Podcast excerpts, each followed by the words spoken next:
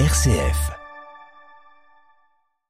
Le 18-19, en région Auvergne-Rhône-Alpes, une émission présentée par Corentin Dubois. Hélène Sauvé, bonsoir. Bonsoir. Merci d'être avec nous. Vous êtes donc directrice régionale adjointe d'apprentis d'Auteuil en Auvergne-Rhône-Alpes. Vous publiez donc ce baromètre euh, hier, baromètre donc qui porte sur l'éducation affective, relationnelle et sexuelle des 16-20 ans et des chiffres effectivement qui font quand même euh, froid dans le dos. On va en évoquer euh, quelques-uns, notamment sur les agressions sexuelles entre jeunes.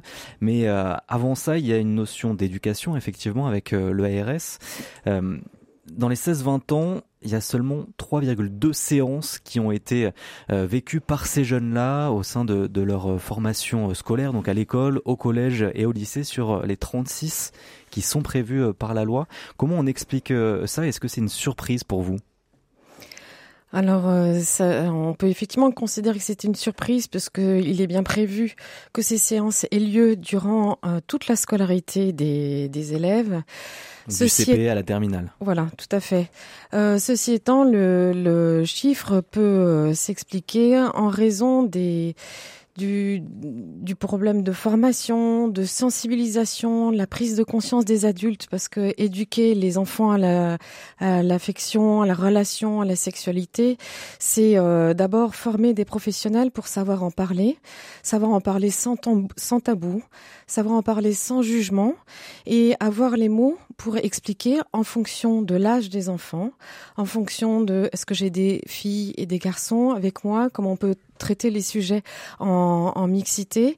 Et donc, il est nécessaire d'abord de pouvoir accompagner les adultes sur la façon de pouvoir aborder ces sujets avant de pouvoir mettre en œuvre ces euh, différentes euh, séances euh, en matière d'éducation à la vie affective, relationnelle et sexuelle dans le cadre de la scolarité. Et pourquoi c'est un problème de voir si peu de séances?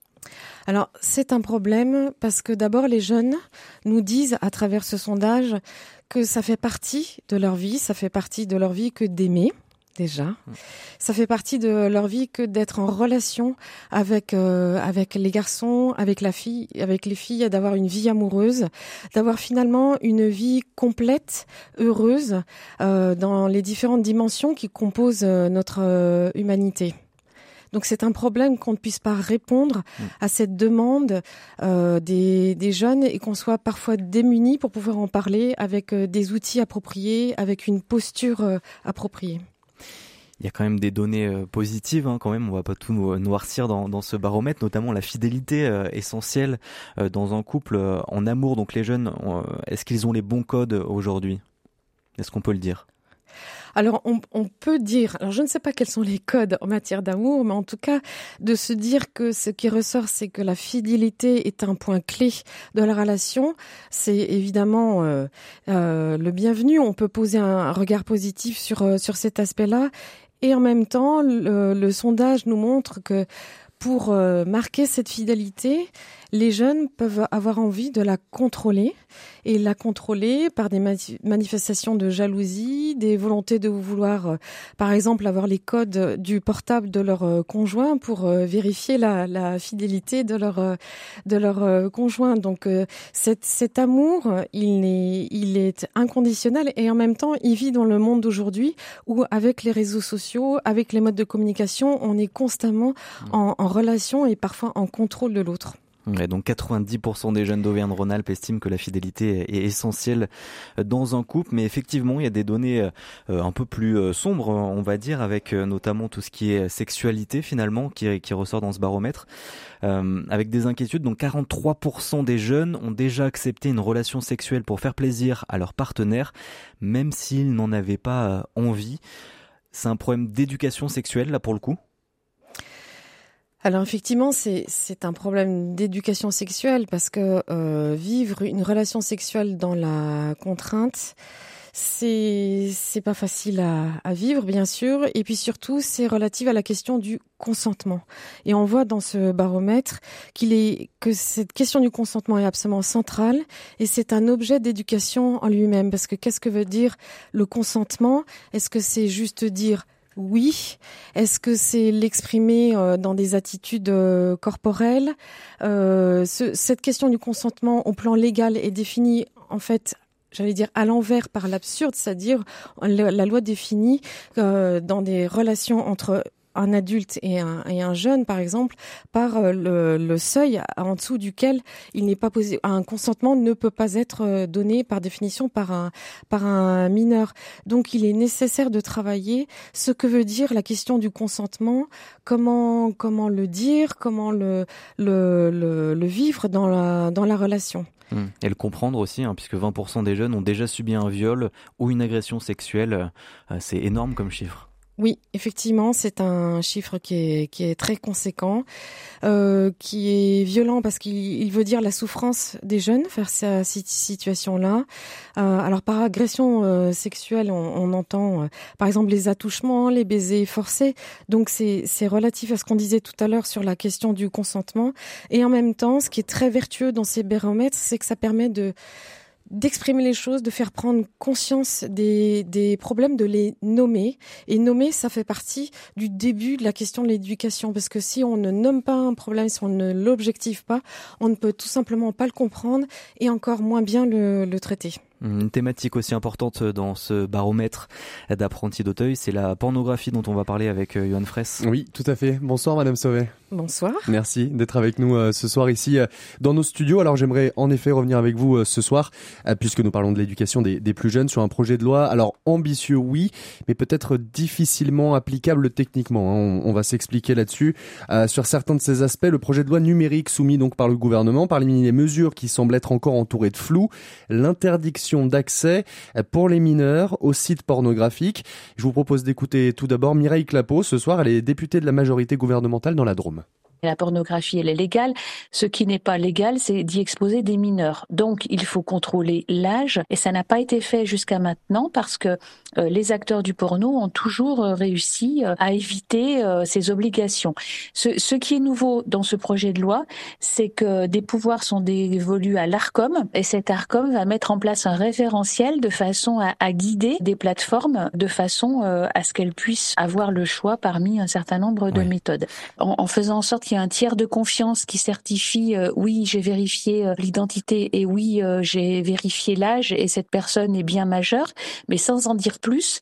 On sera conforme au RGPD. Faisons confiance à l'ARCOM qui pourra bloquer les sites et même aller plus loin, les sanctionner euh, si euh, ils ne mettent pas en œuvre ce référentiel. Alors installer un référentiel technique pour que les sites pornographiques eux-mêmes euh, puissent contrôler l'âge des personnes qui accèdent à leur site, tout en marchant sur cette ligne de crête hein, très sensible qu'est la préservation des données personnelles. Vaste sujet hein, sur lequel le pays tente d'agir à son échelle, mais sans pour autant pouvoir être trop radical hein, dans sa manière de protéger les plus jeunes de ces contenus. Et pourtant, on le sait, c'est un sujet essentiel hein, à la protection de nos enfants. Alors, que pensez-vous de cette mesure de manière générale? Et, et, puis surtout, à quel point cette réglementation est aujourd'hui un, un enjeu majeur, essentiel dans l'éducation de nos enfants? Alors, euh, il, est, il est normal, il est important que l'État et nos élus, de manière générale, soient, soient sollicités sur un enjeu de société, de l'accès des, jeunes et des mineurs à ces sites euh, pornographiques, et évidemment qu'une loi pourra cadrer euh, et on l'espère avec les aspects techniques que vous venez d'évoquer, pour euh, empêcher l'accès des, jeunes à, à, ces sites euh, pornographiques. Donc, il est important qu'il existe cette dimension de, de j'allais dire, répressive, en tout cas législative, qui permette de mettre des limites. Nous, apprentis d'Auteuil, notre enjeu, c'est l'éducation, c'est la prévention, puisque les jeunes nous disent dans ce baromètre qu'ils vont sur ces sites pornographiques d'abord pour s'informer sur ce qu'est la sexualité, ce que sont les pratiques sexuelles, comment faire euh, la première fois ou les fois suivantes. Et donc, ça veut bien dire que l'enjeu est d'abord d'avoir de l'information et de l'information fiable, ce qui n'est pas le cas dans les sites pornographiques. Évidemment que l'amour, la relation sexuelle ne se résume pas à ce qui est montré dans ces sites pornographiques. Donc, nous avons le devoir en tant qu'institution éducative d'informer les jeunes sur ce qu'est la relation, ce qu'elle peut être, ce, ce qu'est l'éducation à la sexualité, répondre à leurs questionnements, parce que l'information ne suffit pas. Il faut pouvoir les écouter, prendre en compte leurs paroles, prendre en compte leurs questionnements, leurs souffrances parfois, parce qu'ils peuvent aussi nous dire, nous confier des choses qu'ils ont vues ou qu'ils ont vécues euh, eux-mêmes, et ensuite pouvoir dire ce que dit la loi, ce que dit la science. C'est extrêmement important d'apporter ces informations fiables aux, aux jeunes qui nous qui nous sont confiés et pouvoir les accompagner tout au long de leur questionnement, de leur cheminement, pour qu'ils puissent trouver aussi la forme euh, de, de, vivre cette relation affective et sexuelle dans leur vie d'adolescents et d'adultes tout au long de leur mmh. vie. Et puis c'est vrai que ça explose hein, ces, ces chiffres-là, hein, la consommation de de la pornographie chez les mineurs. C'est un jeune sur trois qui a déjà vu euh, du porno avant l'âge de 12 ans seulement. Euh, et puis aujourd'hui, on a les réseaux sociaux. On parle des sites pornographiques, mais il y a aussi les réseaux sociaux où où, euh, où ces jeunes-là sont exposés à des images, à des vidéos pornographiques. Euh, quel message vous vous envoyez aux parents aussi qui ne peuvent pas tout contrôler Heureusement ou malheureusement, j'en sais rien, mais en tout cas, ils ne peuvent pas tout contrôler.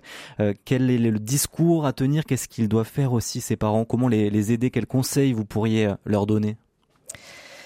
Alors nous nous travaillons avec euh, avec les parents des, des jeunes que nous avons dans nos différents établissements sur cette question de l'usage du téléphone, l'usage des réseaux sociaux au-delà des questions de vie affective, euh, relationnelle et sexuelle. C'est vraiment un enjeu de pouvoir non pas contrôler, ça n'est pas notre euh, intention, mais en tout cas de pouvoir accompagner à une vraie réflexion sur le cadre, les limites et qu'est-ce qu'est la relation au-delà des réseaux sociaux. À quoi j'échappe finalement lorsque je me, je me plonge dans des réseaux sociaux de manière euh, irraisonnée et on travaille avec les parents pour leur donner leur place de parents. C'est-à-dire que nous ne sommes pas les premiers éducateurs de les enfants, des enfants que nous avons. Ce sont les parents qui sont leurs premiers éducateurs. Par contre, notre rôle, c'est de pouvoir les accompagner pour être aux côtés de leurs enfants au fur et à mesure des questions qu'ils peuvent se poser et entre parents, avec notre institution, de pouvoir engager un dialogue euh, sur ces sujets. Merci beaucoup en tout cas d'avoir été euh, avec nous, Hélène Sauvé. Je répète donc vous êtes euh, directrice régionale adjointe d'apprentis d'Auteuil en Auvergne-Rhône-Alpes. Merci beaucoup. Merci à vous. Bonne soirée.